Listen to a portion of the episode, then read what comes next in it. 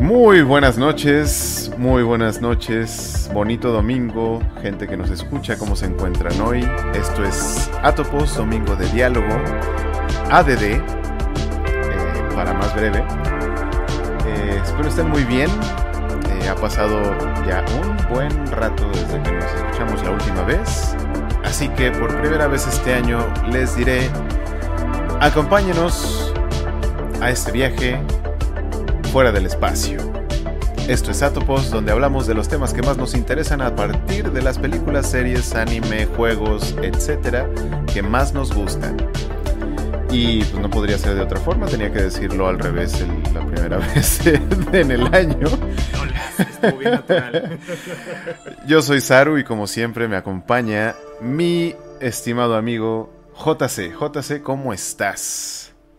Muy buenas noches, estimadísimos Saru. ¿Cómo están, queridos escuchas? Así es, este es el primer domingo de diálogo del año. Ya hace un buen rato que hicimos nuestra última transmisión eh, con nuestro invitadas, invitadazo, invitadísimo también, por supuesto, Joshua Hernández, que ahorita que se acabe esta transmisión, les invitamos, por supuesto, a que escuchen también esa charla. Y pues empezamos, empezamos muy bien este año 2023. Ato pues, pues está con varios proyectos, por supuesto, y muchos otros que están en puerta. Pueden ver después de, este, de esta emisión de esta transmisión algunos de estos proyectos que estamos lanzando, como Atopos Espacio, si les gustan los videojuegos, Atopos Portales, si les gusta pasar un rato bien a gusto leyendo obras clásicas, eh, acompañados por supuesto de mi compadre Saru. Y pues bueno, enos aquí en este domingazo, domingo de diálogo.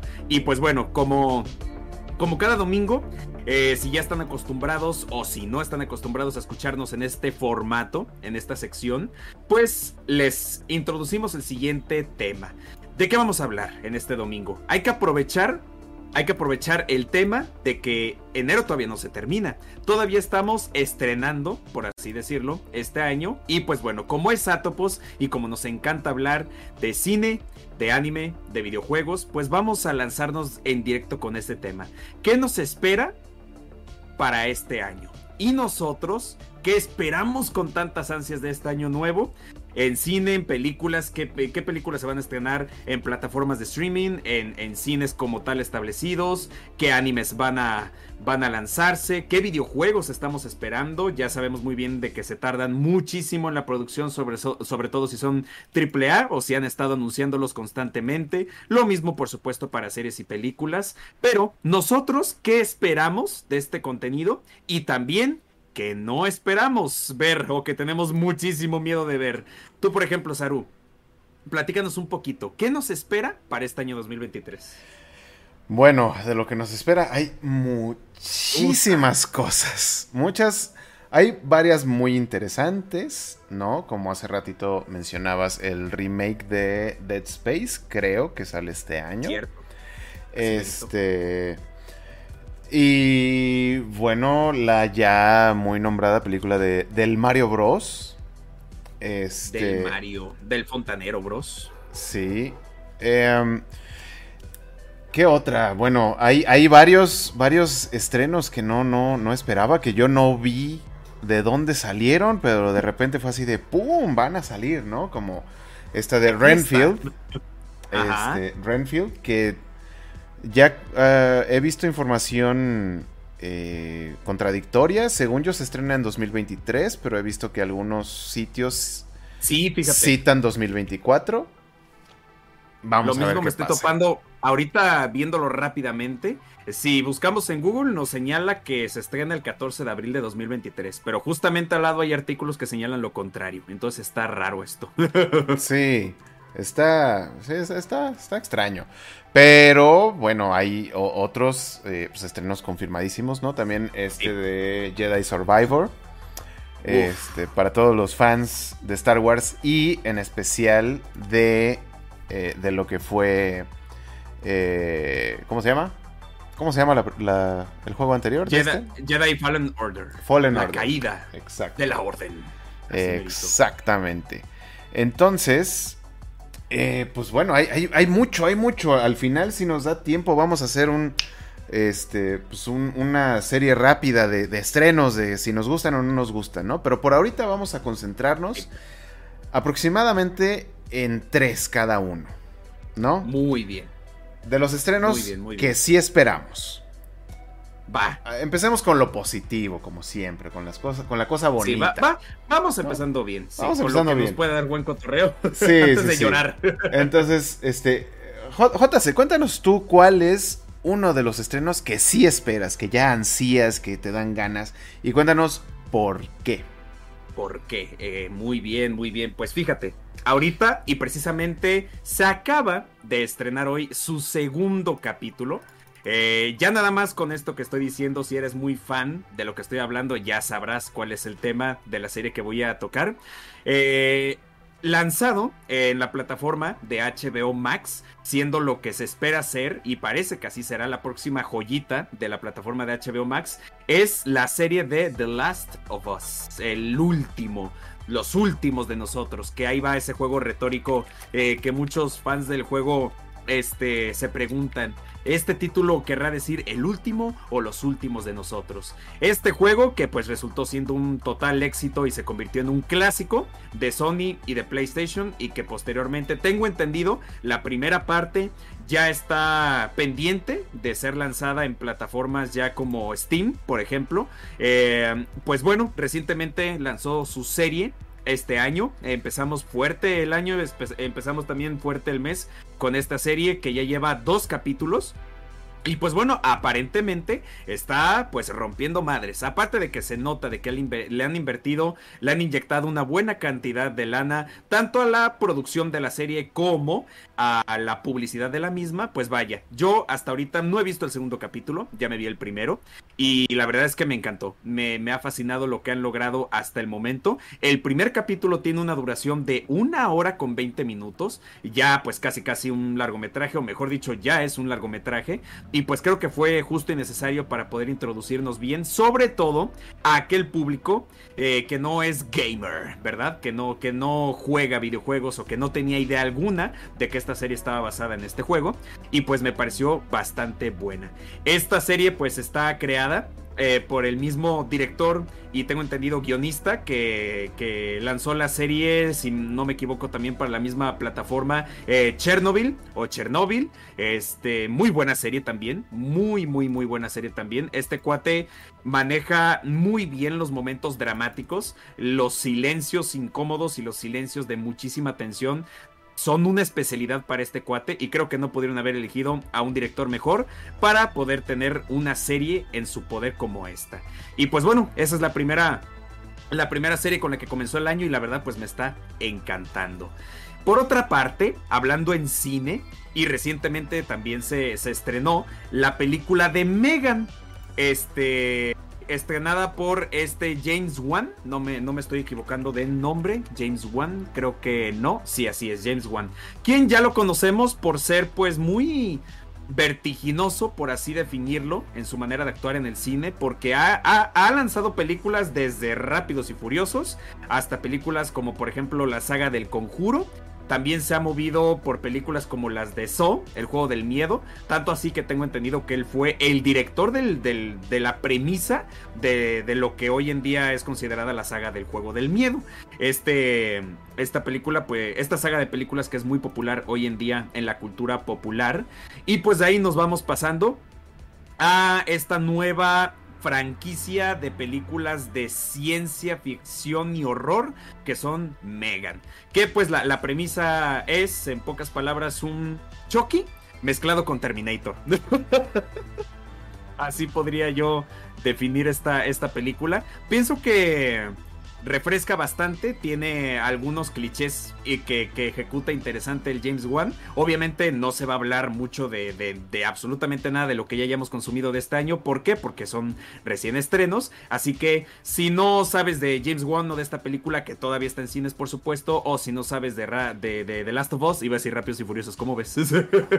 ¿Cómo no se va a saber con este Vin Diesel? Pero si no sabes de los videojuegos de The Last of Us o de esta serie, pues pelas, que están muy buenas. Es con lo que va arrancando el año.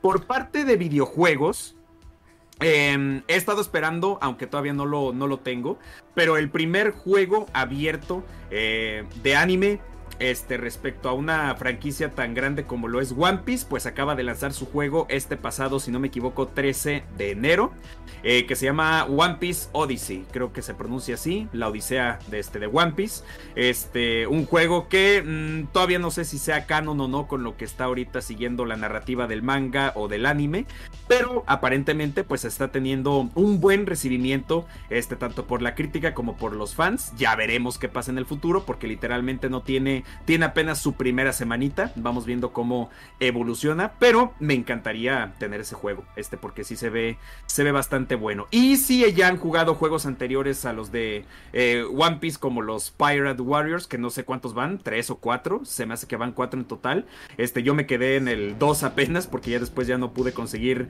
tiempo para jugar los otros dos. Pero eh, si les gustó, si les gustaron a ustedes, que si les agrada esta saga y la, y la ven y la conocen, pues muy probablemente también estén ansiosos por jugar One Piece Odyssey, si no es que ya la vieron. Esos por el momento serían como los tres estrenos de los que podría hablar. Y mira qué curioso, justamente los primeros del año.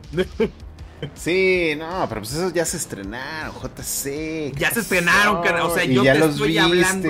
Ya los viste. Ya los viste tú, güey. Ya los miraste. Así no se vale. Fíjate que de. No, quiero spam ni spoiler, güey. Fíjate que The Last of Us. Eh, yo. Obviamente les dejó una cantidad eh, ridícula de dinero y demás, ¿no? Definitivamente. Este. Yo lo empecé a jugar. El primero. Y ¿Ah, francamente lo dejé después de como dos o tres horas. A su máquina. Porque los controles me desesperaron. Eh, esos controles que están, entre comillas, mal hechos, intencionalmente, para darte una sensación de, de las dificultades reales de una situación así. Y todo eso, la verdad, me desespera, porque yo juego para distraerme de la realidad, no para... Este, sin embargo, la historia es muy buena. Entonces, a mí se me hace un gran acierto haber hecho la serie de The Last of Us porque pienso que narrativamente se concibió la historia más este como algo para contarse que como algo mm, para jugarse. Ok, eh, ok, interesante. Este. Ah, esa, esa, es la sensación que yo tengo, ¿no? Eh, que el juego fue así como que mira, tenemos esta historia bien chingona y le vamos a poner unas mecánicas de juego encima. Y así como que, ah, pues va. ¿Sabes de qué? Me acordaste, me acordaste de estos juegos que no sabía yo que tenían como que una opinión tan dividida, tan mm. segmentada. De estos juegos como Beyond Two Souls o Detroit Become Human, mm. que las, personas, y creo que me parece un debate eh, en apertura que definitivamente lo deberíamos hacer como otro tema de otro domingo de diálogo. Mm. Esta diferencia entre la experiencia del juego la experiencia de la historia y la mecánica de la misma, ¿verdad? El, hasta qué punto esta historia puede transformarse en un juego y hasta qué punto este juego está más servido como una historia para contarse, ¿no? He visto que muchos cuentan ese tipo de argumentos con estos juegos como Life is Strange también. Lo dicen, esto no es un juego, es más bien una novela gráfica que vaya, es, puede eh, definirse como interactiva, pero si lo ponemos como videojuego, y me parece un discurso muy interesante, si es como tocar una línea ahí muy, muy delgadita. sí, no. Yo creo que no es, tan delgada la línea. Este, Porque eh, hay mecánicas, y, no, no, específicamente en Last of Us. No, hay mecánicas que se utilizan más para alargar la historia. Sí. Por ejemplo, otro juego con una historia interesante es este de... Ah, ¿cómo se llama? Se me olvidó. El de Horizon. Horizon Zero Dawn. Ah, ok. Se me hace que tiene una historia bastante padre, bastante este, divertida. Sí. Em, bastante entretenida más bien, con elementos muy interesantes, pero siento yo que a la experiencia de la historia, la experiencia narrativa, la lastima mucho el hecho de que el juego es mundo abierto. Mm. Porque se supone, eh, spoiler ligero, para cerca del final. Eh, no voy a decir nada específico, ¿no? Pero en general, cerca del final, digamos, en los últimos. Las últimas horas del juego. Este. Te, dicen que va a haber una invasión así masiva a un lugar, ¿no? Y tienes que prepararte. Pero todavía después de eso, cuando yo lo jugué, todavía me pasé como 10 horas haciendo otras misiones secundarias y demás. ¿Cuál urgencia? tranquilo, ¿no? Sí, pues, ¿Cuál urgencia hay? Pues, ¿a qué chingada? Ahí viene la invasión. Ay, al rato. Diles que no estoy. Mm, va. Y como tú dices, esa historia es muy interesante, pero ese tipo de mecánica arruina un poco la experiencia de, oye, pues, Exacto. ¿por, qué, estás tan tranquila, no? Exacto, ¿no? O sea, es, es, rompe la inmersión narrativa porque, pues, no. Y, ese caso, pues, en, ese caso, la mecánica de juego sí me gustó, sí se me hacía súper divertido hacer las otras misiones. ¿No? sí. Este, y Otro, otro caso, por ejemplo, van a decir que, que, odio los juegos de mundo abierto. No los odio, solo pienso que deberían enfocarse diferente. Eh, mm, Cyberpunk 2077 también tiene una narrativa, ¿no? Sí. Con cierta urgencia porque pues, tiene un ciclo de día y noche y te dicen, ven a verme en la noche y la chingada, ¿no? Cosas así. Va. Yo, este, Cyberpunk, empieza como con un prólogo, este, y luego pasa eh, el momento, eh, pues un momento clave que le da el giro a la historia para que ahora sí empiece, este, y ya de ahí ya se corre la historia, ¿no? Pues yo me pasé las primeras 50 horas jugando el prólogo. Porque me puse a hacer misiones, este, eh, misiones secundarias. Secundarias, Simón. Y no avancé la historia y dije así de no voy a avanzar la historia hasta que no vacíe este pinche mapa. Y eso hice. Sí, yo, yo haría lo mismo, sí. Es que, bueno, son conductas del jugador, del usuario, pero sí, yo, yo, también, cuando me ponen en un mundo abierto, este, eh, por ejemplo, me encanta mucho Grande Fauto, pero sí es verdad que no sigo misiones hasta primero acabar con los que hay en esta zona, pues porque sí me gusta, está muy chido. Exacto. Entonces como que se diluye porque pues, son juegos bien hechos. Y lo que me pasó, por ejemplo, con The Last of Us específicamente es algo que me pasa o me pasó con pues varios eh, JRPGs, ¿no? Estos RPGs de estilo japonés. Ah, sí, sí, sí, sí. A, mí, yo así de... Cada, cada combate, cada este, edificio donde me ponía a buscar ingredientes y eso lo sentía como una pérdida de tiempo entre espacios de historia. Que era así como que, puta, tengo que pasarme los siguientes 40 minutos yendo de punto A a punto B para ver lo que pasa en la historia que ya quiero saber, que es lo que me interesa. ¿Sabes? Porque la historia está bien chida. El prólogo de Last of Us es una maravilla, es una genialidad, ¿no? Este, narrativamente creo que es una de las mejores formas de empezar un juego. este es toda esa noche, toda esa secuencia de la primera noche de la infección es maravillosa, me enamoró. Y me desenamoró ya lo demás de, ay, voy a buscar cintas y voy a buscar vendajes, voy a buscar... Ahora hay que craftear esto, ay Dios, ay. Ah, sí, cierto. Ah, ya llegué, ya llegué a la siguiente parte de la historia. Qué chido. Va, va, va, cinco minutos de historia. Síguele ahora otros 40 minutos de lidiar con el revólver y carga el revólver una bala a la vez y así, ay, ya, hueva, solo quiero ver la historia porque está bien padre. ¿Sabes? Ahí fue donde me perdió ahí, radica Esa, ahí radica ese conflicto que mencionas entre el juego jugable o la historia contable. Exacto, exactamente. Este, entonces, la serie sí tengo ganas de verla porque la historia me encantó. ¿Sabes? Sí. Entonces, a, eso es a lo que quería llegar, que es nada más, me parece un gran acierto que hayan hecho la serie, aunque sea la misma historia exactamente, no importa. Porque como bien dijiste, le va a llegar a un público que tal vez Tal vez oyó del juego porque, güey, estuvo en todos lados, ¿no? Ah, pero, pero pues tal vez no juega o, no, le gustan los puros FIFAs y los Call of Duties, ¿no?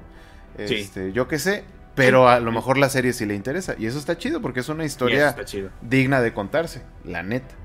La neta. Y como tú lo dijiste al inicio, eh, si ya de por sí estaban forrados de lana, pues ahora con este nuevo público que quizá diga, oye, pues ¿por qué no me compro un PlayStation, verdad? Claro. Pues ya con eso ya es otro público. Claro, claro. Y es otro buen barote, claro está. Sí, no, que estamos, este, digo, no, no, no va a llegar a tal grado, yo creo. Este, pero pues estamos viendo también el fenómeno Skyrim, ahora también con Last of Us, ¿no? Sky- me, me refiero al fenómeno Skyrim, que Skyrim está en todas las consolas. Tiene 80 mil remakes, ¿no? Sí, este, sí, y versiones y versiones. Y es lo que está empezando a suceder con The Last of Us. así es. Este. que ¿Qué digo, no, no? nos sorprenda si luego hay un anime No, de The Last of Us. Porque si sí. te- tengo entendido que hay este no mangas, por supuesto, pero sí historietas de, de, de. Ellie. Este, entonces, pues no me sorprendería si al rato también hubiese un anime. A mí Eh, un spin-off de una historia y con otros personajes, claro. Sí, pues Como por tú dices, ¿no? Ajá. Di, di, di, di. No, no, no, como, como tú lo dijiste ahorita que- con esto de lo de Skyrim, por ejemplo. Sí, sí, sí, sí. Sí, sí, sí. Y que no está mal. O sea, Sí, no, está claro chido. No. este. Peores juegos han llegado a todas las consolas. Así que. Sí, sí. Este es un tema ahí muy interesante lo de la experiencia del juego y la experiencia de la historia. Yo Sí. como en su momento eh, lo jugué en 2013, justo el Mm. año de su lanzamiento, y no tenía idea de qué era el juego. En ese momento yo era una persona que veía eh, casi casi como un niño, ¿no? Todavía. De veo la portada y si me gusta la portada, lo juego, ¿no? Entonces, pues en su momento recuerdo que había una tienda de videojuegos cerca de aquí de casa que ya no está. Este, y vi esa portada y el título me llamó la atención. Dije, órale, pues vamos a jugarlo. Y en efecto, tal y como lo dijiste, su, su prólogo es tan épico que me enganchó de inmediato. Dije, wow, no, no, no sé, no sé cómo es que llegué a comprar este juego, pero ahora lo quiero acabar y ya. Y el hecho de que haya tenido yo esa inexperiencia de la mecánica Mm. ah, hizo que mucho tiempo después me percatase de comentarios como el que tú acabas de compartir respecto a, ah, es que esta incómoda mecánica entre el control y el usuario precisamente es para hacerte sentir una experiencia diferente y más inmersiva a lo que le pasa a Joel y a Ellie. Y en su momento, como no me percaté de ello, lo Mm. disfruté. Pero me encantaría ahora, eh, yo sé que en este caso el hubiera ya no existe, pero ¿qué hubiera pasado si hubiese tenido tu misma experiencia ahora jugando ese juego? Me Mm. pregunto qué hubiera pasado. Sí. Hubiera esta- sería interesante. No, y es que eh, justamente eh, tiene su público, no estoy diciendo, o sea, También. ¿no? En Atopos no creemos que todo debe estar hecho a, a nuestra medida, ¿no? En Atopos no creemos que solo te puede gustar una cosa en la vida y si no, este, eh, si no estás mal, ¿no? Y te vas a ir al, al infierno y demás. Este, no, o sea, esa mecánica justamente capturó a muchísima gente. A Sí. mí en lo personal no me gustan ese tipo de mecánicas, no me gusta que sea complicado, del, o sea, que sea deliberadamente complicado jugar un juego, ¿sabes? Este, a Así mí en lo personal no. Eh, me gustan más las mecánicas que fluyen bien. Por eso, por ejemplo, Horizon, a pesar de que sí, la historia me... Yo perdí interés en la historia rapidísimo, por lo que ya comenté. Pero la mecánica es tan fluida, ¿no? Este, entre el... Vas corriendo, el, la- el sigilo y los ataques y el combate y todo eso, o sea, fluye muy, muy, muy a mi gusto. También por eso pues, sí. me, ya me pasé como 80 horas en, en Cyberpunk y voy como al 10% de la historia. ¿No? Sí, Porque me sí, convertí en un, un mago cibernético este, que puedo matar todo lo que hay en un edificio desde lejos y así me divierto, ¿no? Ajá. Y, Es- y le- y- y los logros así de, oye, hermano, nada más tienes de- 10%. Sí, sí, sí, ya termina Sí. la historia. No, Ya no termina quiero. la historia, güey. Ahorita no, joven. Este, entonces, pues en gusto se rompen géneros, ¿no? Sí. Sí, Pero esto, el, el hecho de que exista la serie, pues acerca, eh, eh, eh, permite tener un acercamiento diferente, como lo mismo fue con Cyberpunk Edge Runners el año pasado. Lo mismo, lo mismo No. fue. Así mérito. Fue- El mismo fenómeno. Fue acercarte al universo y decir, justamente, ¿no? Gente habrá dicho, ah, ¿qué tal si lo compro? Así mérito. Oye, ¿a poco el anime, el juego estará tan bueno como este anime? Vamos a probar, ¿no? Y de repente empezaron a trabajar ahora sí adecuadamente, hablando en términos de el negocio, de, ah, oye, mira, si Rebeca utiliza este tipo de arma, fusil, y si, y si está en la casa donde vivía David y su jefa, pues ¿por qué no lo implementamos? Y se vuelve un easter egg bastante, eh, con bastante cariño que a los fans pues les gustó, ¿verdad? Sí, yo, ya y como tú dices, también es cuestión del público. Sí, yo ya, yo ya tengo en el juego mi chamarra de David, por ejemplo. Tu chamarra de David, ah, la... Yo, fíjate que quiero, yo quisiera, yo quisiera esa chamarra ah, eh, así real, que quisiera yo comprarlas, sí, sí, sí. Así que, banda, si alguien sabe si hay alguna tienda, eh, no sé si oficial, en línea, física, lo que sea, aquí en Latinoamérica o en México, vaya, pues, pues pónganos aquí eh, el datito.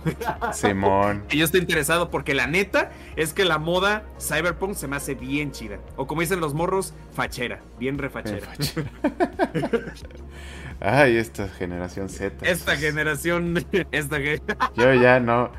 Fíjate que a los. Estos Z y X. Al, a los millennials más nuevos. Ajá. Este, ¿no? Ya los, los noventeros, digamos. Sí. Todavía medio les entendía.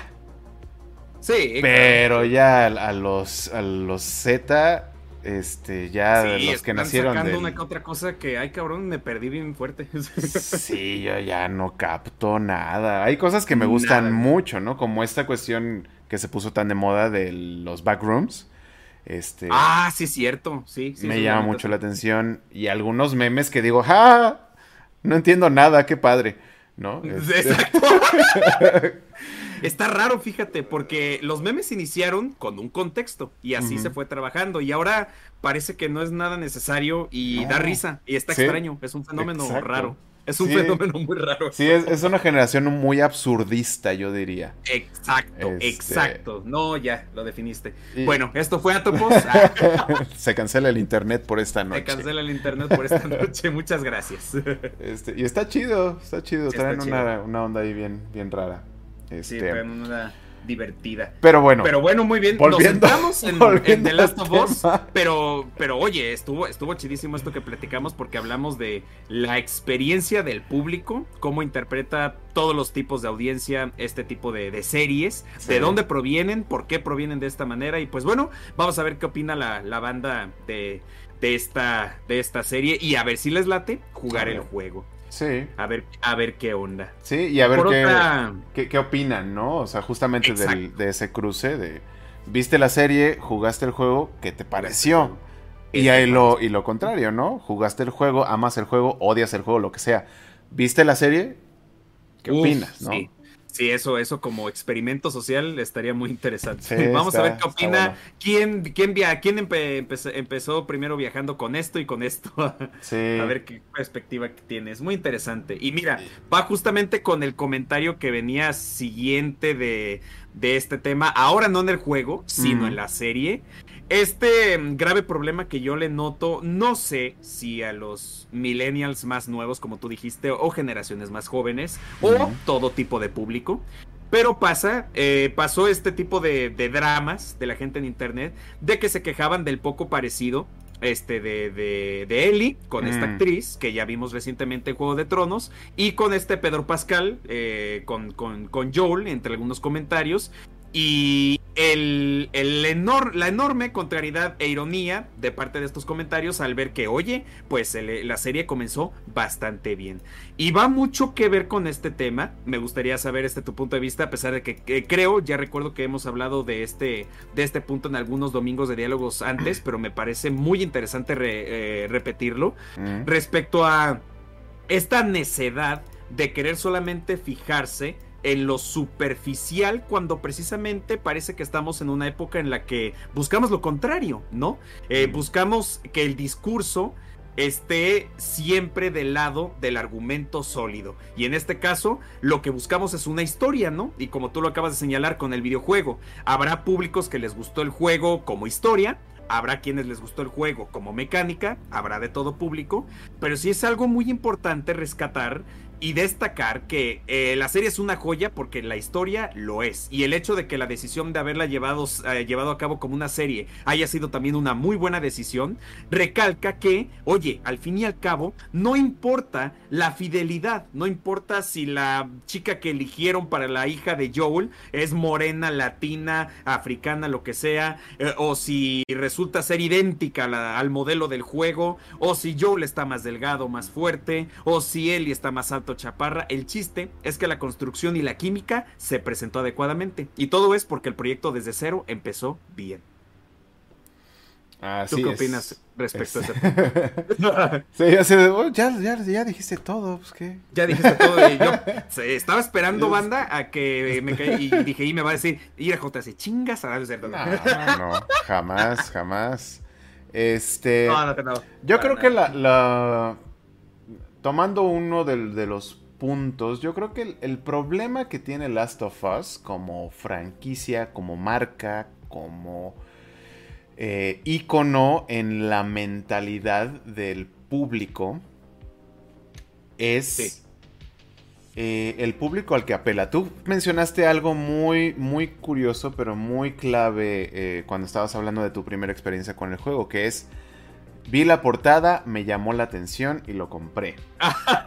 La portada del juego, si mal no recuerdo, eh, al menos la original, son Joel y Ellie este, en la portada. En un atardecer.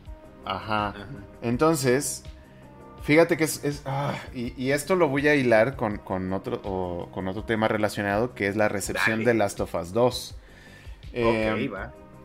Last of Us apela mucho a un sentido, y, me van a odiar por usar esta palabra, pero es la palabra indicada, apela a un sentido muy patriarcal, ¿sabes? Mm, es el, hombre que mm, protege a, la, a, la, niña, a la, a la hembra joven. Ok, interesante. Eso ya, ya conlleva ahí cierto eh, atractivo para cierto tipo de público, que por lo general es el público mm. que grita más fuerte en internet. Mm, este. Eh, porque en realidad la controversia no es tanto controversia, sino que es un grupo francamente reducido de gente que grita mm, muy fuerte y grita mucho. ¿Sabes? Eh, es lo mismo que pasó con The Last of Us. Así de, ¿Cómo esta mujer va a estar fuerte para ese hombre? Las mujeres no tienen músculos así. Ah, ah, sí. ¿No? Sí, sí, sí. O sea, y cómo. No sé si decir spoiler porque sucede al principio de Last of Us 2. ¡Ay, no mames! Este, sí. Ya sabes de qué, voy a mencionar, ¿no? Sí.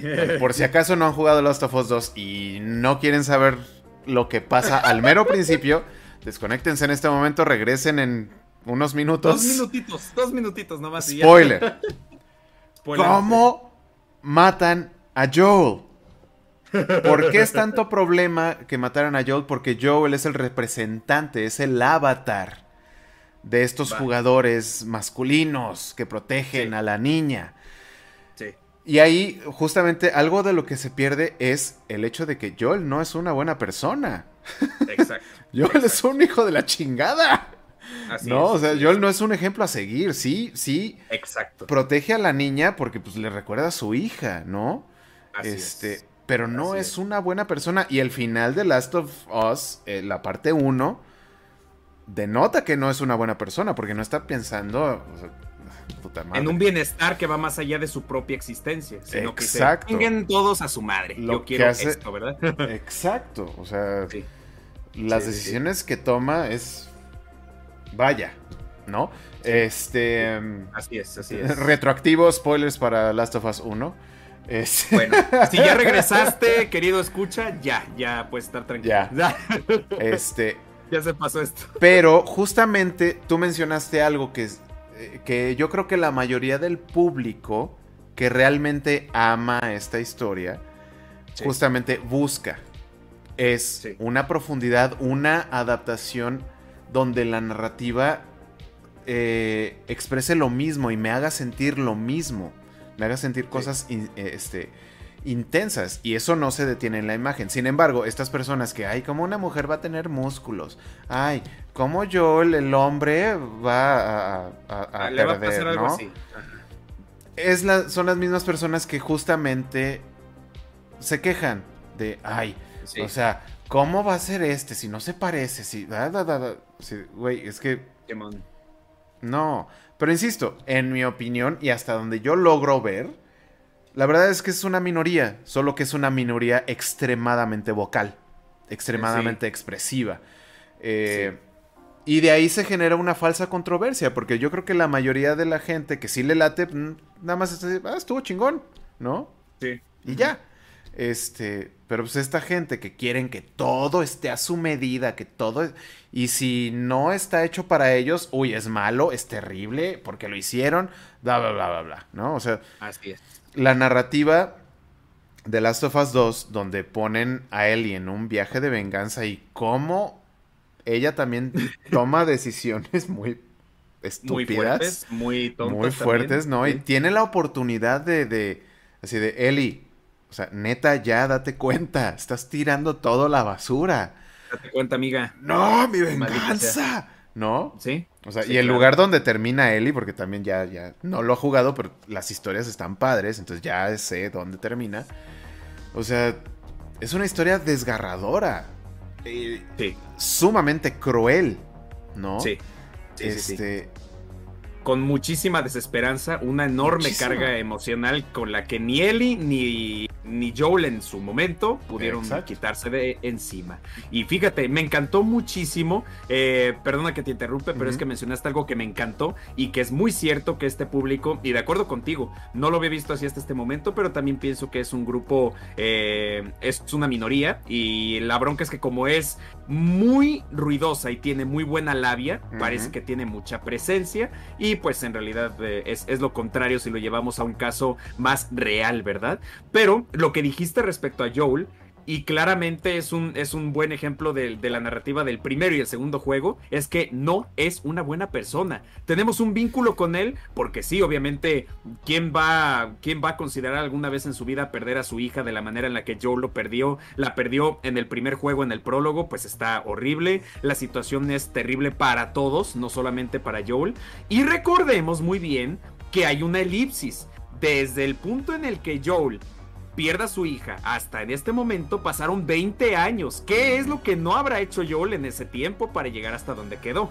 Exacto. Entonces, eso la gente no se lo pregunta, no se lo cuestiona, solo dice, no, es que por qué pasó esto, y luego lo que dices de Abby, ¿no? De por qué está mamada, y yo, ah, cabrón. Sí, o sea, este, y, y, sí, justamente yo creo que sí, la mayoría, como como, como dije, ¿no? Reitero, creo que la mayoría sí buscan este, y disfrutan esta profundidad y esta complejidad narrativa este, y esta creación y arcos de personaje. Pero pues estos que tanto gritan, ¿no? Sí, siempre este, terminan haciendo ruido al fin y al cabo. Haciendo ruido. Pero, pero bueno, en fin, platíquenos, queridos escuchas, sí, ya vieron, como bien lo planteó ahorita Saru, vieron el juego y están viendo la serie o están viendo la serie sin tener ningún contexto del juego y eh, ya que avance más la serie, pues si tienen ganas de jugar el juego, pues oigan, platíquenos que al fin y al cabo esta transmisión, al igual que todas, pues se va a quedar colocada en nuestro canal para que pues puedan escucharla siempre que quieran. Y pues bueno, ya fue mucho del tema de mi parte, duramos un buen, un buen rato hablando de este tema, pero la verdad es que está muy interesante. Ahora, por favor, Saru, platícanos. ¿Cuáles serían tus propuestas? ¿Qué es, aprovechando que estamos hablando de lo bueno, qué te gustaría ver en este 2023 de lo que se va a estrenar? Pues mira, vámonos, vámonos rápido. Voy a empezar con una que yo creo que a ti también te llama mucho la atención. Eh, no que la otra, la otra que tengo, este, no te llame la atención, pero creo que esta te es más cercana.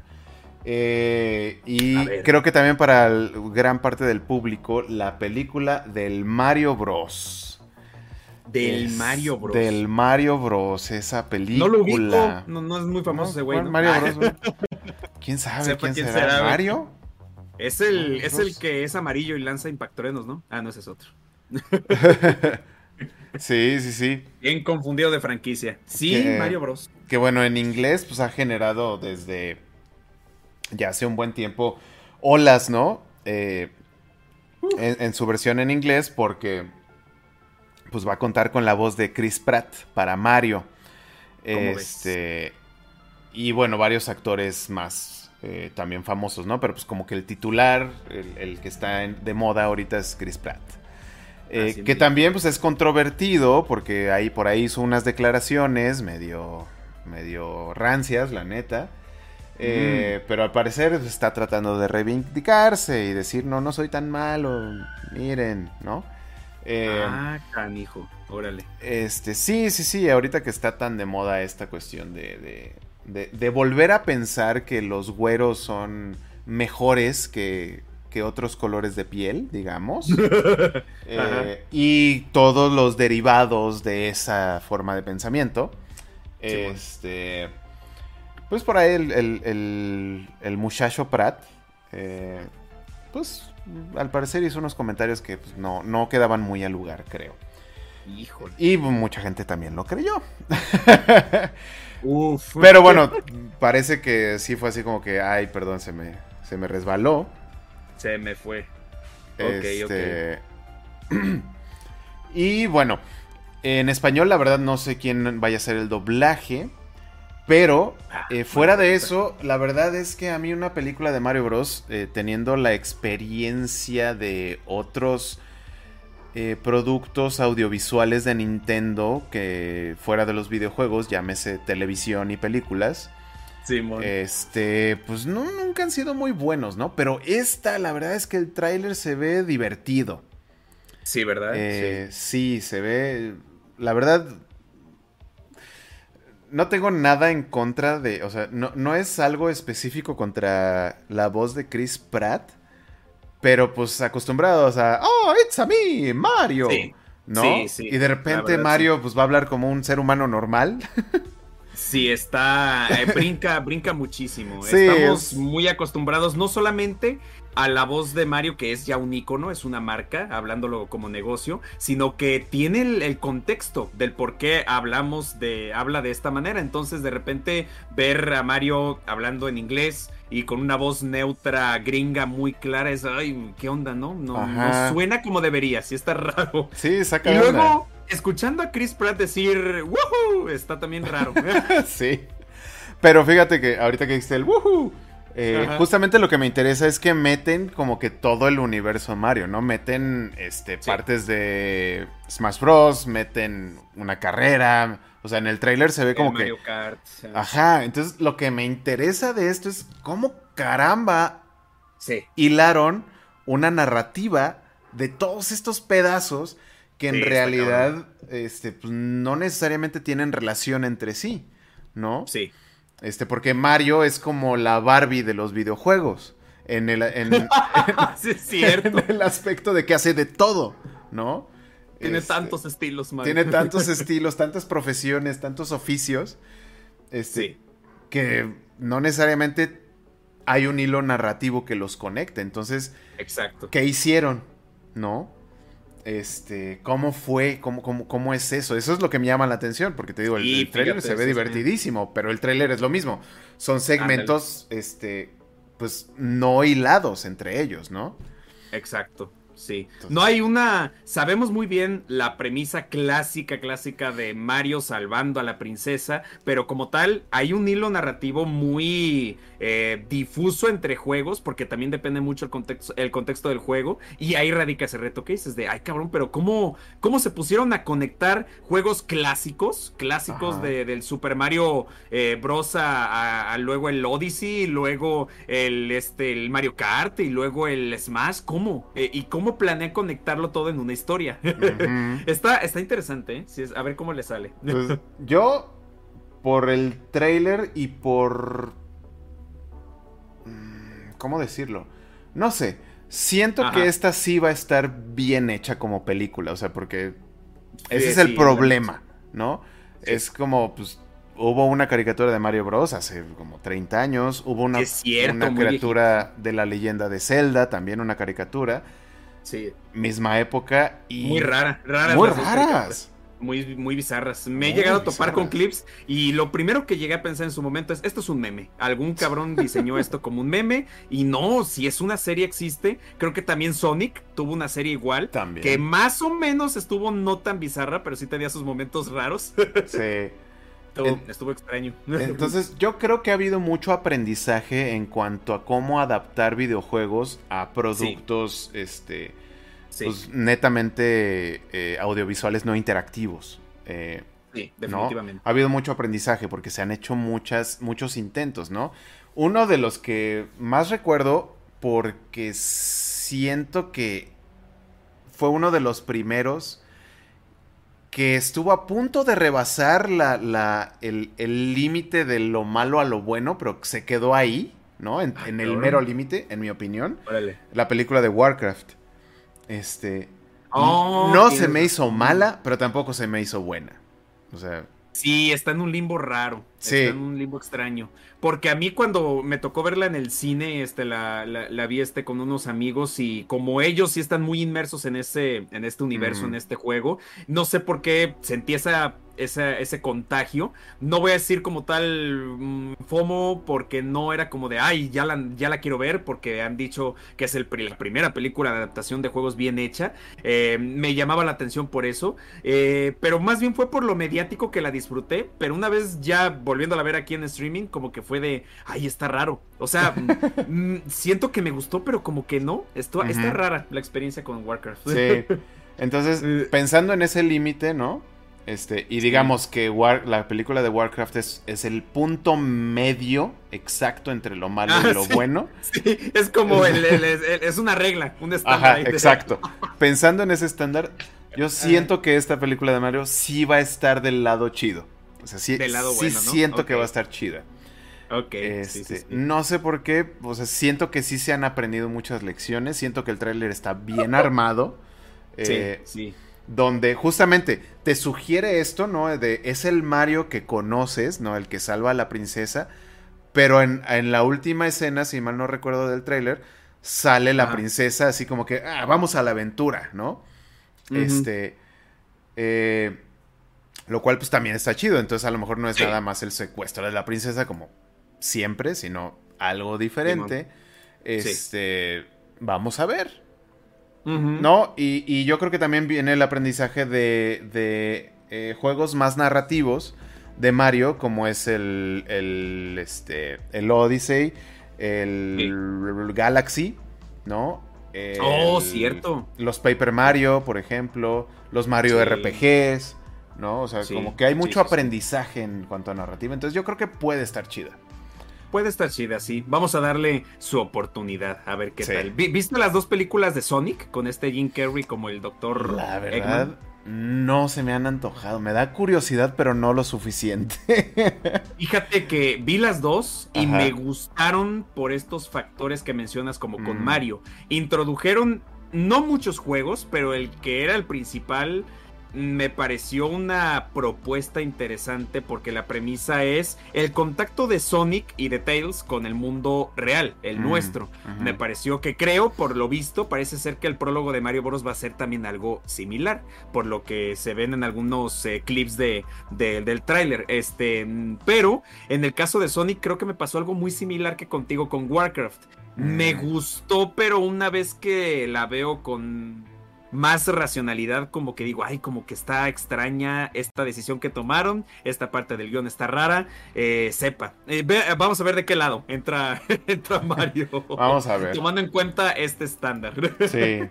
Y bueno, este para... estaría, chido, estaría chido que en alguna DD hiciéramos un programa dedicado a poner a um, este esta película de Warcraft como el estándar, el punto medio, como bien dijiste, y vamos a elegir, a ver, de esta adaptación, por ejemplo, The Witcher, ¿no? ¿The Witcher dónde entra? ¿En el lado bueno o en el lado malo? Mario Bros. ¿dónde entra? ¿En el lado bueno o en el lado malo? Ah, me la Estaría chido un día hacer eso. Está chido, está bueno. y a ver qué opina, qué opina la banda. sí, sí, sí, a ver, a ver qué, qué, nos dicen. Este, y bueno, vamos acelerándole. Vamos acelerándole. Este, la otra que, tengo muchísimas ganas de ver y que de hecho tú me avisaste que existía porque yo no tenía ni idea.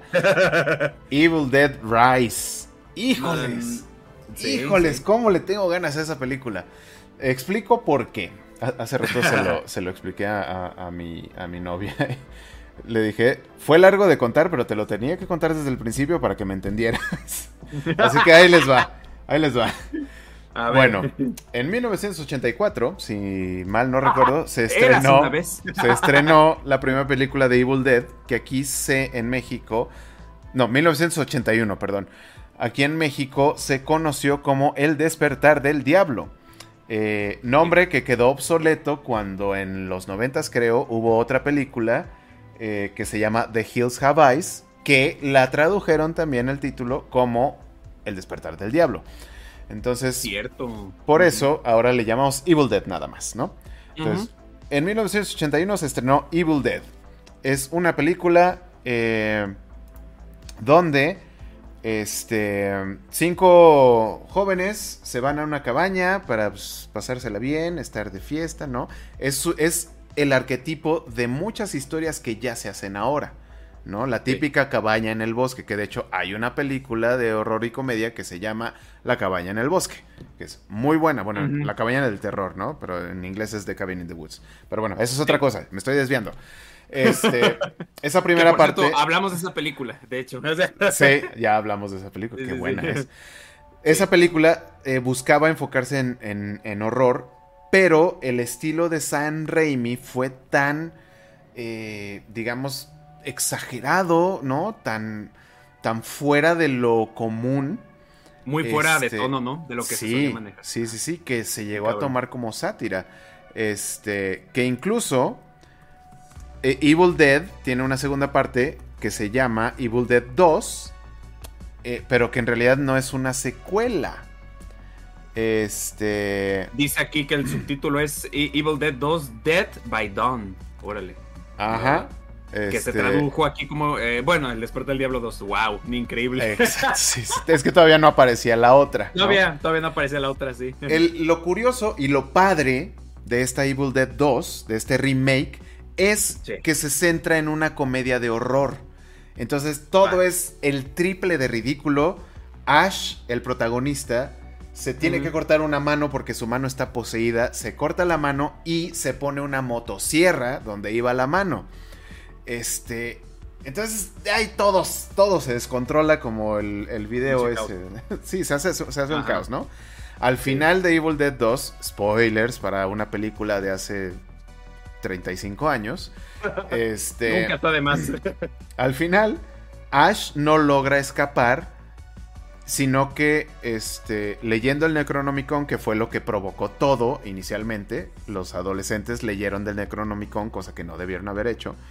Este, para tratar de, salvarse, Ash le da el Necronomicon y en lugar de eh, desterrar el mal, lo que hace es abrir un portal que se lo traga con todo y escopeta y motosierra y su coche y se lo lleva a la Edad Media y llegamos a Evil Dead 3, Army of Darkness, donde Ash en la Edad Media tiene que enfrentarse a este mal otra vez, ¿no? Pero él siendo un hombre moderno, pues al lado de, este, gente de, la Edad Media, ¿no? Este me, da risa que te ríes mientras cuentas la, anécdota y te imagino así viendo la, escena. es que es bien padre, es una, es una, es una franquicia bien padre, la verdad, bien bonita, porque es súper divertida y súper tonta, es ridícula. Espérame, espérame, ahí voy. Este, dale, dale, dale. Eh, y bueno, uh, Ash logra por fin vencer al mal, obviamente comete los mismos errores, porque la cosa de Ash es que es el típico galán ochentero que todo se lo sabe, que a todas se liga, ¿no? Este, que ya está muy fuera de moda. Este. Entonces, de ahí, de 1992, que fue cuando salió esa, esa película, la de Army of Darkness, este, nos saltamos hasta el 2010 2015, 2010 y 2015, 2015. Hasta el 2015, cuando se estrena la serie Ash vs. Evil Dead, que ve a este protagonista, Ash, este, pues, veintitantos años después, ¿no? Eh, de hecho, 30 años después, este, no, bueno, cerca. Sí, sí, sí, sí. Eh, como un viejo, ¿no? Ya, pues ya cincuentón, pero que sigue creyéndose este galanazo de los ochentas. Este, y que por estarse ligando a una morra vuelve a hacer la misma estupidez de leer el Necronomicon y vuelve a invocar a este mal. Este, y bueno, esto es una serie que dura tres temporadas y está bien buena, está súper divertida, está súper asquerosa. Véanla, por favor, es maravillosa esa serie. Por desgracia la cancelaron después de tres temporadas, pero es una genialidad, es una maravilla. Este, todo se hace con efectos prácticos, eh, muy uso muy muy reducido de efectos por computadora, ¿no? Porque esto es parte de la, de la premisa de la franquicia Evil Dead, es horror hecho a la antigua. ¿no? Y horror exagerado, así de sangre y sangre por todos lados, y líquidos. Y desmadre. Ajá, un, desmadre. Este, una maravilla. Hubo un remake de Evil Dead, de la película, eh, que francamente no recuerdo mucho de él. No se me hizo. Está al nivel de Warcraft, en mi opinión. ¿no? Mm, no se me hizo malo, pero no, no me capturó. Y ahora sí llegamos a este estreno que va a ser, según yo, en abril de 2023. Evil Dead Rise. Que ya no cuenta con la, la presencia de Ash como personaje. El actor que representa. que Bruce Campbell. Bruce Campbell quien representaba a Ash, sigue, eh, sigue dentro de la franquicia, creo que tiene un crédito de productor. Este, quién sabe qué tan involucrado realmente esté, ¿no? Puede ser nada más un, un crédito, digamos, estético por la cercanía, ¿no? Porque Bruce Campbell es Ash y Ash es Evil Dead, ¿no? Sí. Puede que sea algo así y que no tenga una participación real, que no haya trabajado realmente. Pero eso no. Probablemente. ¿no? Eh, pero lo importante es que es otra película de Evil Dead. Este. Del, dentro del mismo universo. Pero en otra época. Con otros personajes. O otra. Otra forma, ¿no? Una especie de spin-off.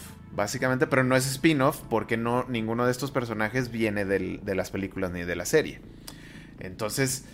Por todo eso que les acabo de contar en los últimos 5 o 6 minutos, me emociona esta de Evil Dead Rise.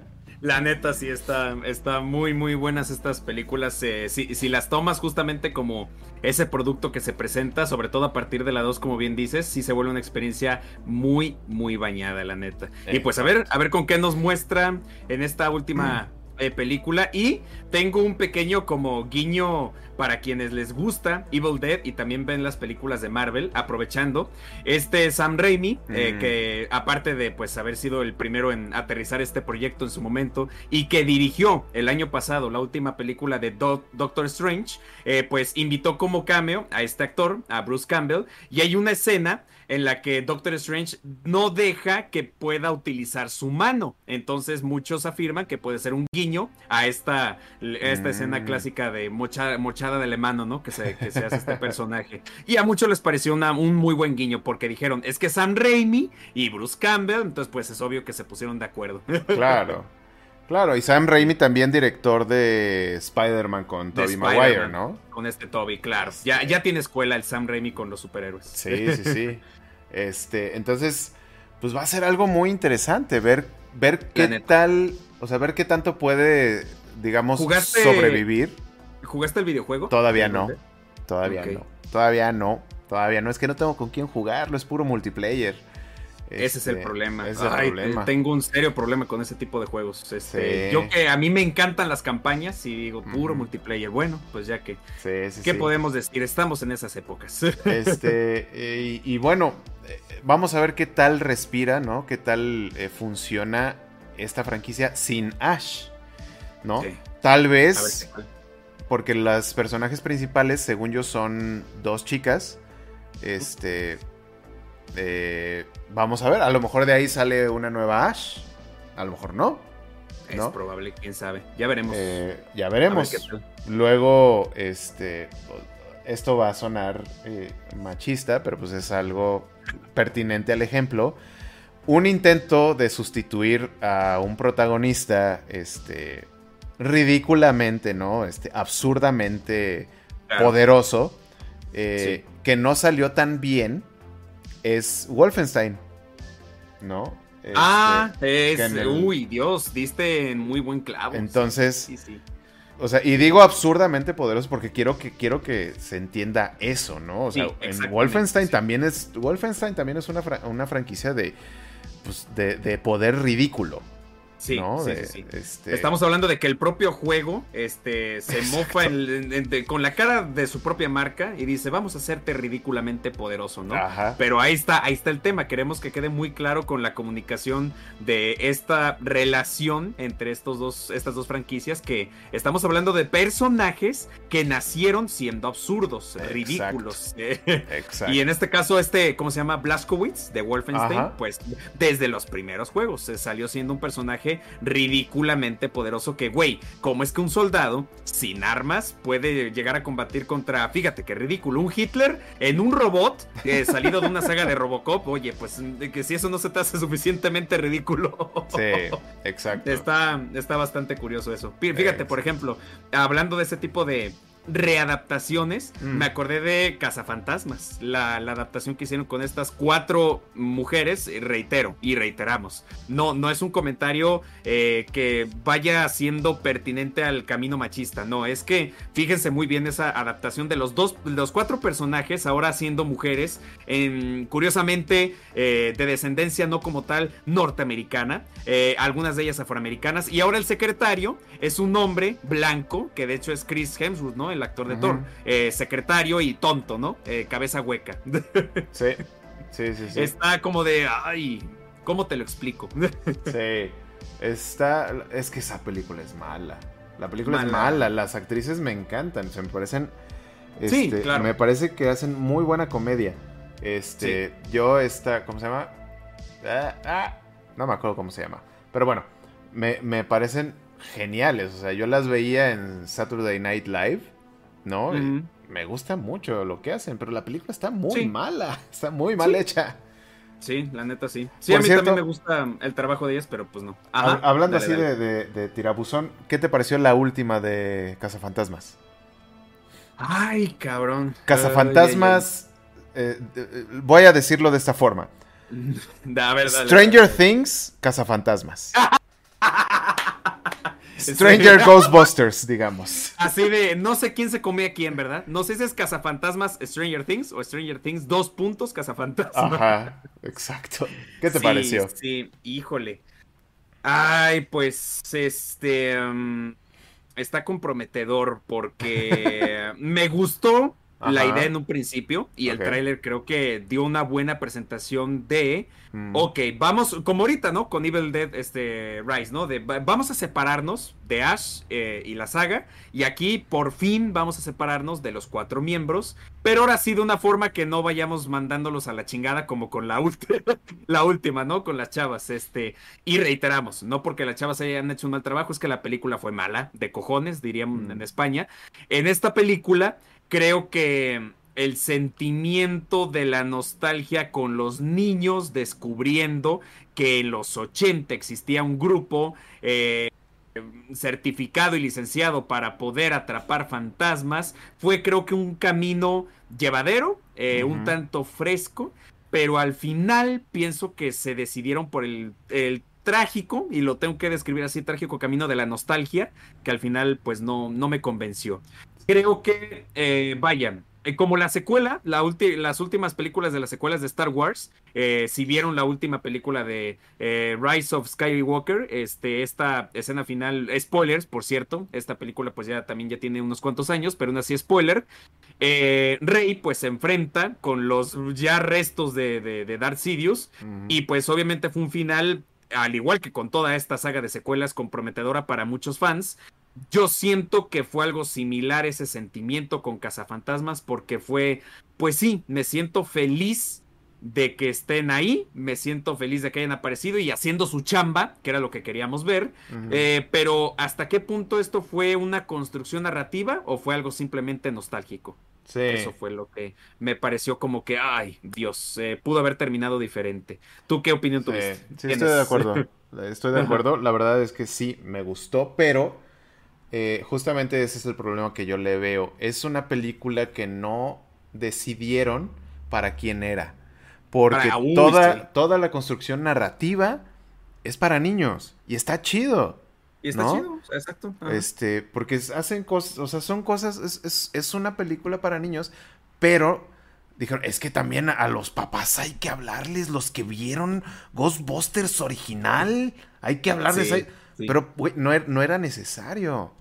No, era pues, absolutamente nada necesario. O sea, estuvo bien padre el descubrimiento y todo eso, pero, como dices, o sea, fue una decisión trágica que se dejaran llevar por la nostalgia, cuando lo que se supone que estaba prometiendo esta película, menos de inicio, era la nueva guardia. Exacto, exactamente. Sí, sí, sí. Eso es lo que me parece a mí el grave error, así como, como tú lo, mencionas. O sea, pero sí, también la, disfruté en eso, ¿no? El, el, mi niño interior fue así como, ah, no manches, qué chido. Sí. Este, pero sí, no, no, sabí, no supieron bien a quién dirigir la película, entonces terminó siendo mitad y mitad. Sí, sí, Triste. Sí, Definitivamente, sí, ah, lo acabas de, de sumar ese comentario respecto a que comenzó y fue gran porcentaje de la película dirigida para niños, con situaciones infantiles, que no está nada mal, pero volvemos al punto, ¿no? Que dijimos al principio con The Last of Us, hay público para todo, no puedes hacer un público eh, universal, digo, perdón, no puedes ser un producto universal y de la misma manera, pues al público no le va a gustar solo una sola cosa. Entonces, si tu, si tu producto que para empezar, el título, si no me equivoco, era Afterlife, creo, ¿no? en inglés, eh, de, de, de, Cazafantasmas. Entonces, ya estaba muy concentrada esa premisa y en la publicidad también de, oye, aquí olvídate de Bill Murray y la banda, es niños que van a conocer el legado de los Cazafantasmas. Oye, pues se me, se, me hace chido, hay que pasar la batuta a la siguiente generación. Pero, oye, la ejecución al final de la nostalgia, sí, yo también, aunque no no crecí en la época, pero sí vi las películas y me encantan los cazafantasmas. Sí fue como de, ay, mira, están todos, pero ¿por qué? Eh, vamos. ¿Cómo llegamos de punto A a punto B? Entonces eh, sí, fue trágico y fue como tú lo dijiste al inicio, no se decidieron al final para qué público aterrizar la idea. Exacto. Porque, raro. Y con ese por qué, y ya para cerrar, ya no, no voy a decir nada más, no voy a comentar nada más, solo el por qué y para qué bueno, ¿para qué? Ya sabemos, para ganar dinero, ¿no? Obviamente. Pero ¿por qué? ¿Por qué Indiana Jones 5? ¡Ah! Dejen morir a Indiana Jones. Ya fue, ya. Ya intentaron pasar la batuta con la cuarta película y la regaron. Déjenlo. Dejen a Indiana Jones. Ay, hablando de, lo conectaste bien. Fue otra película, esa de El Reino de la Calavera de Cristal. Fue otra película para intentar pasar la batuta. No le salió. Y vamos, cinco. ya, no, ya. Dejen, dejen a Indiana Jones, por Dios. Sí. Por favor, o sea. Sí, eh, obviamente todas estas decisiones post compra de Disney, este, de, de, Lucasfilm. Eh, creo, creo que también sacaron una película de Willow, ¿verdad? O serie, no recuerdo. Este, ah, no sé. Ah, que está en Disney Plus. Creo que sacaron una serie para quienes estén más informados respecto a esta saga. Ese es el único producto de Lucasfilm que nunca vi, porque no me, no me llamaba la, la atención en su momento de morro y ahorita tampoco. Pero sé que también tiene un nicho muy fiel de que hay banda que sí le gustó mucho Willow y que su secuela eh, pues ahorita pues sí está llamando la atención entre la banda que le gusta esa marca. Eh, pero hablando de Lucasfilm como ahora ya otro producto más de, de, Disney, sí siento que está tomando decisiones, así como las está tomando con Marvel, por ejemplo, apresuradas de, de este tipo de películas como Indiana Jones, que, ay, pues es que no lo necesitábamos de esta manera. Ay, pero no saben ahorita el recuerdo que tengo porque vi en, carne y hueso la reacción de Saru del tráiler de la última película. Ay, sí, no, no puede ser. No sabía cómo definirla, había tantas emociones mezcladas. Ah, terrible, terrible. cosa, cosa fea, cosa fea, cosa mala. Sí. Este. Mira, fíjate, yo no sabía tampoco de esta de Willow. A mí sí me gusta Willow. Yo la vi de, morrito y me encantó, ¿no? Este fue una de mis primeras exposiciones a la fantasía medieval. Entonces, a mí me, ah, pues, encantaba, güey. Y me sigue a ver si ves. Voy a ver la serie. serie película. Voy a ver la serie. Sí, sí, sí. Serie, su primera temporada. A ver qué tal. Ya te, ya te daré mis comentarios. Me da, fíjate, me, me alegra por el actor que hace Willow, Warwick Davis. Ajá. Porque se me hace un actor súper talentoso. Este. Que yo creo que se adelantó a su tiempo. Es, Mm. es, es un actor, no sé cómo se dice ahora respetuosamente, eh, pues corto de estatura, Sí. ¿no? Eh, digamos que fue lo que... Lo que ahora es este, ¿cómo se llama? Tyrion, Tyrion Lannister, ah, sí. sí, el sí, actor, ¿cómo se llama? No me sí. acuerdo. Simón. Eh, ay, güey. eh, tú sigue platicando, yo lo busco. Pero bueno, este Warwick Davis como que pudo haber sido eso que es ahorita ese actor Tyrion Lannister, ¿no? El actor de Sí, Tyrion tienes Lannister. razón. Eh, Peter Dinklage. O Peter Dinklage, No recuerdo. ajá. Dinklage. Ajá, sí. Dinklage, ajá. Pero el tiempo no se prestaba para ello, ¿no? Era una época Sí. donde pues Willow o sea, sí, obviamente sí es un- una fusilada del Señor de los Anillos, obviamente, ¿no? Son hobbits, no se llaman hobbits, este, No. pero obviamente es una, un fusile del Señor de los Anillos. Este, obviamente yo de niño no sabía que era eso, ¿no? Yo, yo vi Willow y wow, me maravilló, te digo, fue mi primer contacto con fantasía medieval y por eso lo amo. Este, Pero no hay ninguna otra película de esa época que haya utilizado tantos actores este, pues con estas características físicas. Sí, y como Este, tú dices, eh, para esos tiempos, ¿verdad? Para esos lo que tiempos. se presentaba en Hollywood en Sí, aquel exacto. O sea, donde pues, se les consideraba pues, poco menos que humanos, por desgracia. ¿no? Sí, sí, sí, sí. Entonces me da alegría que, que esta, que, que al menos que este actor, ¿no? Y los demás que participen, tengan esta oportunidad. Se me hace súper Sí, chido. la neta. Entonces, Sí, la neta, sí. ya por, ya por eso ya lo aplaudo. Ya veré la serie y diré si está padre o no, ¿no? Pero eso ya me parece chido. O sea, Simón. la neta. Simón, Simón. Este, entonces. Que ahorita me estoy dando cuenta, mientras platicas, estoy viendo una que otra información. Va, no sabía que Val Kilmer estaba en esa película. Sí, sí, sí, sí, como Matt y- y que lamentablemente estoy viendo que en la serie por algún motivo no, no sale. eh, y eh, Mm. creo que la regué, porque creo que técnicamente es un spoiler. Ups. Este, pero, pero reciente, es que te juro que estaba viendo artículos y me salió eso. Este, y me llamó la atención. Pero sí, como dices, eh, en, en- en efecto, para la época que representaba el género y los personajes interpretados, ¿verdad? Pues sí, sí, sí era un, una, una historia eh, adelantada a su tiempo. Y Sí. qué chido, qué chido por tanto por el actor como por la historia. Eso sí, por supuesto, se lo aplaudimos a, a, a, Lu- a Lucasfilm actual por tomar en cuenta estos proyectos, ¿no? Sí. Porque una cosa es sí tomar en cuenta Star Wars, pues claro, quien, si alguien es dueño de Lucasfilm, ¿cómo no va a usar Star Wars, no? Pero que utilice otros productos como este, pues está chido. Sí. Exacto, exacto. Entonces, voy a ver la serie ya te contaré qué, qué opino de ella. Este, creo que son ocho, ocho episodios, creo que es cortita. Súper, Este, chingón. Entonces sí, sí. Y qué bueno, no sabía, no tenía idea hasta ahorita que lo mencionaste. Lo mismo que con Ajá. Evil Dead Rise. Que con Este, Evil Dead Rise. Mira, aquí en Atopos todos descubrimos cualquier cosa en todo momento. Sí, sí, sí. Toda Este, nueva serie y anime. Pero bueno, eh, te, te alcancé a, a, a cortar la, la frustración con Indiana Jones. Sí, sí, sí. Y qué bueno. no quiero hablar de eso. Este, mejor, ¿sabes ¿Ustedes? qué? Ustedes opinen, banda, si conocen y les gusta Indiana Jones, vaya, que estamos de, de acuerdo que quienes nos encanta Indiana Jones, eh, pues es el parteaguas de eh, hoy en día personajes como Nathan, Nathan Drake de este Uncharted, de esta eh, eh, Tomb Raider, este que se me olvidó el nombre de la, de la morra, este, pues son personajes este, que pues nacieron para este tipo de arquetipo, valga la redundancia, ¿no? Eh, si conocen las películas de Indiana Jones, pues cuál fue su favorita. ¿Vieron esta reciente que comentó Saru antes de la que se va a estrenar este año, que es El Reino de la Calavera del Cristal? ¿Qué opinión tienen al respecto? Y por supuesto de la trilogía original, así como le dicen a las de Star Wars, pues a la trilogía original de Indiana Jones, pues qué, qué opinión tienen, porque pues queramos o no, pues son un clásico también de, de Lucasfilm que marcaron infancias, por supuesto, eh, personas y pues bueno, aquí en Ato estamos para hablar de todo. Así es. Pero bueno, por ahora es momento de irnos porque ya se nos hizo muy tarde.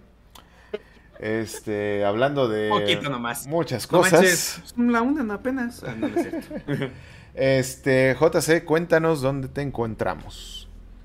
Por supuesto, gracias por la palabra, mi estimado Saru. Eh, antes que todo, este, porque con la entrevista pasada notamos que es un poco complicado seguir nuestras redes si están viendo la, la transmisión primero. Nuestras redes, nuestros contactos tanto de Saru como de su servidor, lo pueden encontrar en la cajita de descripción de no solamente esta transmisión, sino de todos y cada uno de los videos que subamos en este canal. Entonces, si quieren seguirnos en redes sociales, si quieren no ver sino escuchar estas transmisiones en su plataforma de streaming en audio favorita, pues diríjanse de inmediato a la cajita de descripción y vayan a los enlaces.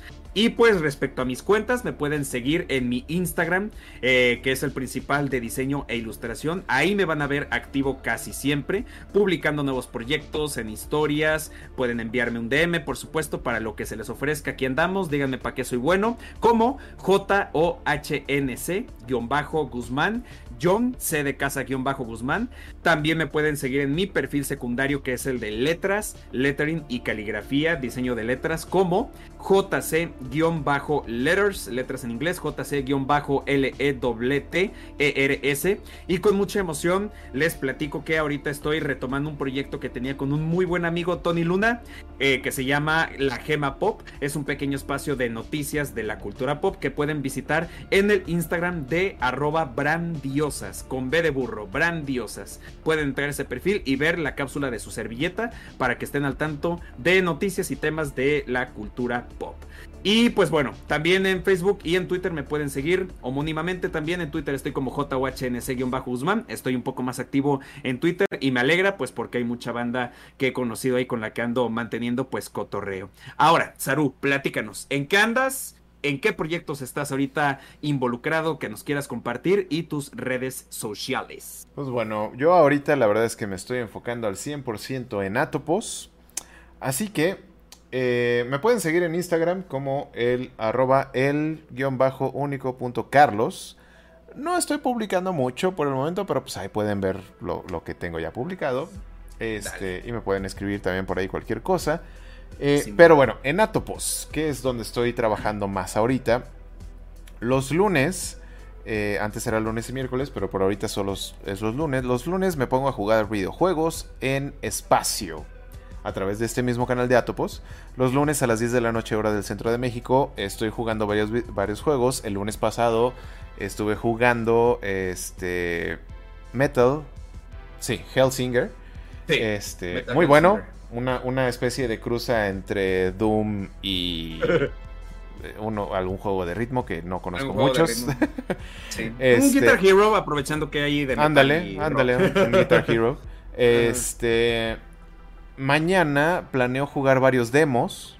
Eh, porque pues, decidí que el, enfoque sería mejor eh, variando los juegos que haciendo una serie larga sobre un solo juego, ¿no? Entonces, los lunes a las 10 de la noche, hora del centro de México, aquí me encuentran jugando videojuegos variados.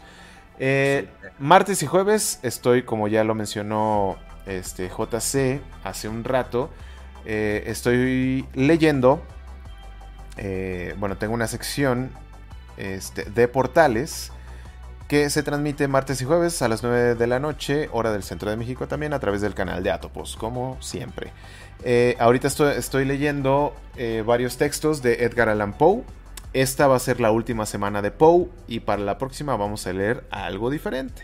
Iniciamos con la novela de persuasión de Jane Austen, por si quieren entrarle, ahí está la playlist en este canal. Em, completita. completita. Está muy bueno el chismecito. Y quienes digan que es un libro para niñas, les recuerdo que los hombres somos igual o más chismosos que las morras. Yo, sé, yo sé muy bien que varias vistas son de vatos. La neta. Nos encanta el chisme. Este. Así que pues entrenle, entrenle. También si les gusta Edgar Allan Poe, pues es una lectura un poquito más oscura, más intensa también. Eh, pero bueno, estos eh, son los últimos dos episodios dedicados a este autor estadounidense. La próxima semana vamos a ver qué toca. Eh, si es estadounidense, ¿verdad? Sí, sí, Justo me estaba preguntando si era londinense o gringo. No, según yo es gringo. Deja checo rápidamente. Ah, sí, Boston, Massachusetts, Estados Unidos. efectivamente. Este, y bueno, cada que termine un ciclo, abro una votación para ver qué sigue, ¿no? ¿Qué, qué dice la banda que vamos a leer después? Y se respeta, se respeta. Este, así que, pues, bueno. Ese es en lo que estoy ahorita, eh, pues preparando nuevos ADDs, preparando los episodios de, la segunda temporada de, nuestro podcast, que bueno, ahorita ya adquirió una nueva forma.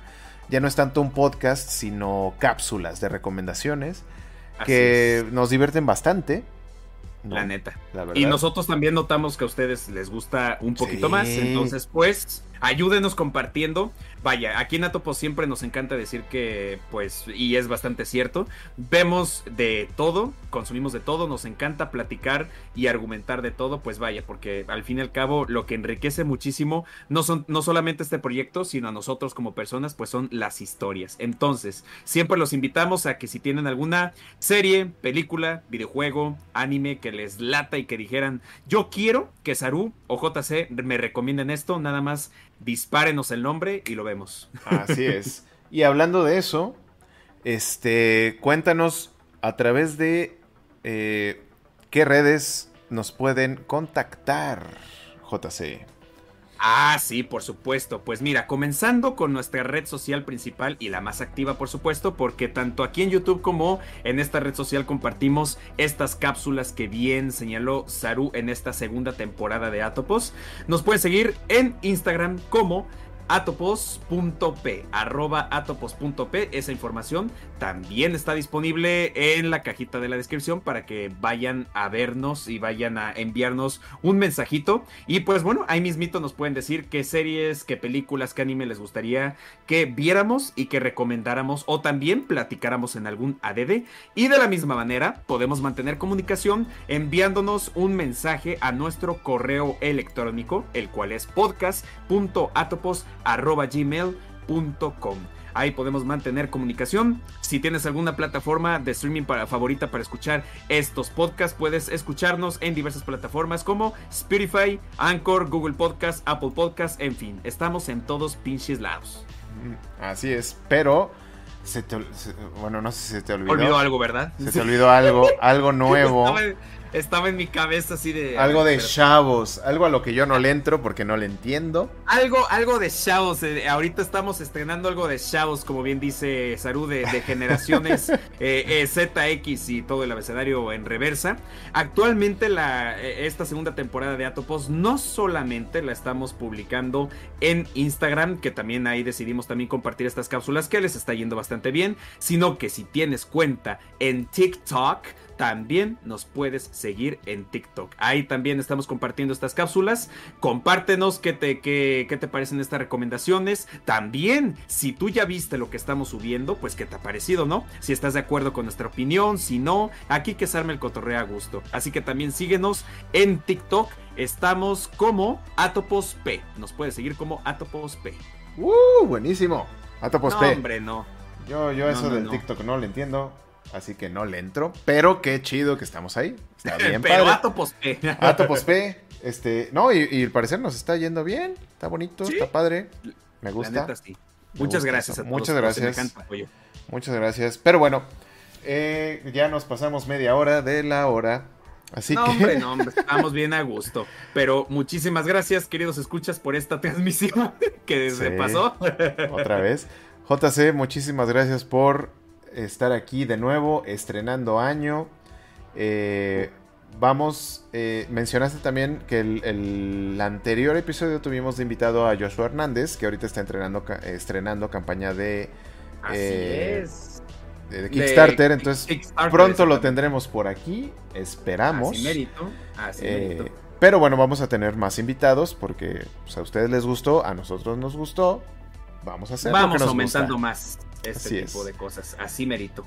Pero mientras tanto, JC, querido público, esto ha sido Atopos, donde hablamos de los temas que más nos interesan a partir de cualquier producto mediático interactivo o no el guion, que nos guste, porque cada vez agregamos más. Gracias por acompañarnos en este viaje fuera del espacio. Que tengan un excelente inicio de semana. Que tengan un excelente fin de domingo. JC, nos vemos pronto. Este, ah, tú, tú, tienes este en trazo los miércoles. Ah, ah, sí, es cierto. A las 9 de la noche. Yo también, tengo, yo también tengo un espacio para que me sigan ahí. Tengo Atopos, este, no ahí sin albur, ahí en, el canal de YouTube. Eh, síganme en Atopos en trazo. Un pequeño eh, una pequeña sección para que me puedan acompañar mientras dibujo, boceto, ilustro ahí en un tiempo libre, vaya. Eh, hay varias personas que me han platicado, me han preguntado respecto a de, oye, estaría chido que compartieras cómo es que llegas a los resultados que subes a tus redes. Y después de que Saru también me compartiera un poco de, esta, de este punto de vista, dije, oye, pues sí, estaría chido. Así que sigan Atopos en Trazo cada miércoles a las 9 de la noche. Así es. Pero bueno, ya dijimos todo lo que teníamos que decir por hoy. Buenas noches, ahora sí. Buenas noches. Adiós.